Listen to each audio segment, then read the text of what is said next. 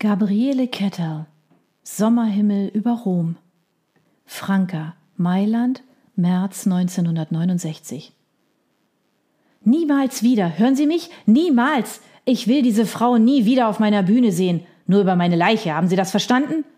Franka nickte, sah sich dennoch bemüßigt, ihren Kommentar auch zu artikulieren. Das habe ich, Salvatore, laut und deutlich. Wenn sich Salvatore Greco, Intendant der Mailänder Scala, aufregte, dann richtig. Der temperamentvolle Neapolitaner war berühmt berüchtigt für seine Wutausbrüche. Heute konnte sie ihm nicht einmal böse sein, denn ganz Unrecht hatte er ja leider nicht. Seufzend hielt Franka den Telefonhörer etwas weiter weg von ihrem leidgeprüften Ohr. Ich höre jedes Wort, Salvatore, selbst wenn Sie es nicht glauben. Ich verstehe Sie sogar, zumindest ein wenig. Ach, ein wenig, dass ich nicht lache. Ich habe schon viele kommen und gehen sehen, Größen der Opern- und Ballettwelt. Sie kennen mich, Franka. Ich bin ein gerechter Mensch. Ab und an vielleicht ein bisschen impulsiv. Manch einer mag es emotional nennen, aber immer gerecht. Das, was sich diese Frau in der letzten Zeit herausnimmt, setzt allem, was ich erlebt habe, die Krone auf. Franka drückte ihre Zigarette im Aschenbecher aus und konnte sich gerade noch davon abhalten, sofort eine neue anzustecken. Lassen Sie uns ehrlich sein, lieber Salvatore. So ganz unschuldig waren Sie auch nicht daran, dass sich alles so hochgeschaukelt hat, nicht wahr? Wie haben Sie Marie gleich wieder genannt? Ein leises, höchst ungehaltenes Schnauben drang aus dem Hörer. Ich habe sie als das bezeichnet, was sie nun einmal ist, eine überkandidelte, sich selbst fortwährend überschätzende Hupfdohle. Franka war dem Himmel dankbar, dass niemand ihr Lächeln sehen konnte.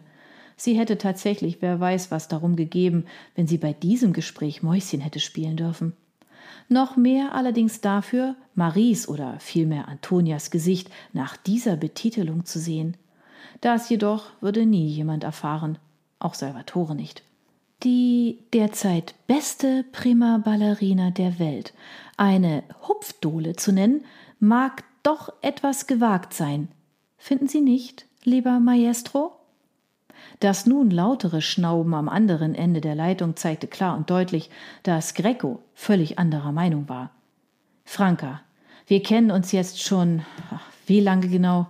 20 Jahre, wenn ich mich nicht täusche. In all der Zeit ist mir niemand untergekommen, dem sein Ruhm in solchem Maße zu Kopf gestiegen ist wie Marie. Ja, sie ist gut, und ich gestehe gerne ein, dass sie noch ein Publikumsmagnet ist. Aber lesen Sie sich bitte einmal die letzten Berichte in den einschlägigen Gazetten durch. Ich bin nicht der Einzige, den sie fortwährend an den Rand des Wahnsinns treibt. Sie wissen, wie sehr ich Ihr Urteil schätze und die Zusammenarbeit mit Ihnen. Dieses Mal aber bleibe ich unerbittlich. In der Juni-Aufführung anlässlich der Festspiele wird Marie Celeste nicht dabei sein. Basta! Ich sehe es nicht ein, mir von ihr auf der Nase herumtanzen zu lassen. Irgendjemand muss ein Exempel statuieren. Scusa, Manon! Franka wusste, wann sie verloren hatte. Es wäre unklug, einen der wichtigsten Partner in der Theaterbranche zu verprellen, vor allem in puncto zukünftiger Engagements. Gut, Salvatore, ich gestehe ein, dass ich sehr traurig über diese Entscheidung bin, werde sie aber selbstverständlich akzeptieren. Ich hoffe, dass diese unerfreuliche Episode unsere zukünftige Zusammenarbeit nicht beeinträchtigen wird. Salvatores Lachen klang echt und herzlich. Ach, Franka, Sie wissen doch, dass ich ohne Sie oft genug verloren gewesen wäre.